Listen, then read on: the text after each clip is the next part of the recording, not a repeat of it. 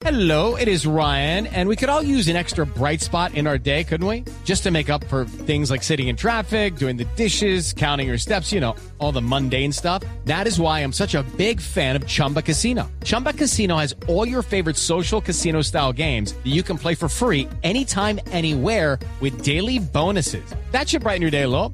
Actually, a lot. So sign up now at chumbacasino.com. That's chumbacasino.com. No purchase necessary. BGW. Void were prohibited by law. See terms and conditions. 18 plus.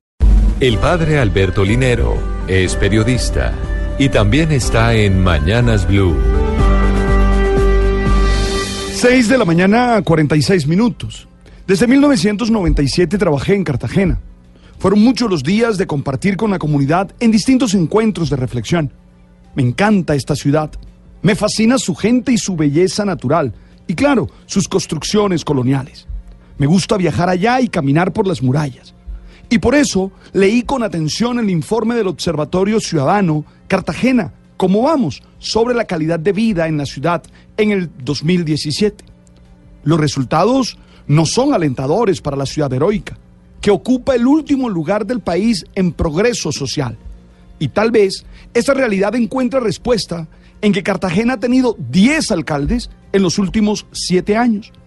La primera gran dificultad fue la recopilación de la información. Por la razón que fuere, distintas entidades dejaron de entregar a tiempo los datos solicitados y solo recurriendo a tutela se logró que lo hicieran, aunque no todas. Ahí radica uno de los enormes males. No se puede pretender arreglar lo que no se reconoce, lo que no se acepta. Nadie puede mejorar de aquello que se niega a aceptar diciendo que no está enfermo.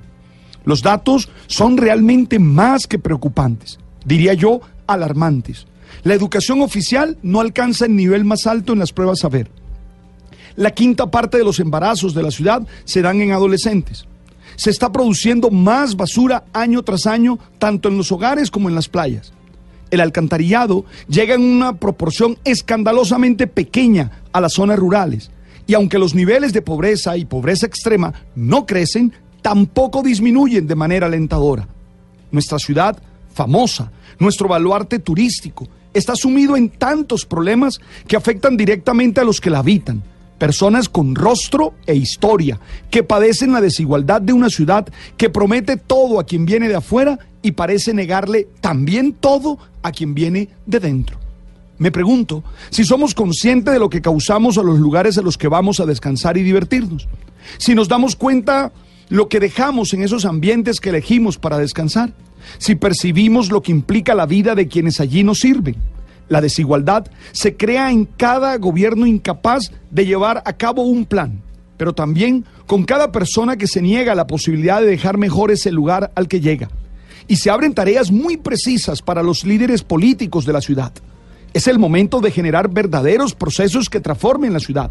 Es el momento que la ciudadanía entienda que tiene que elegir con mucha inteligencia y hacer valer su poder político.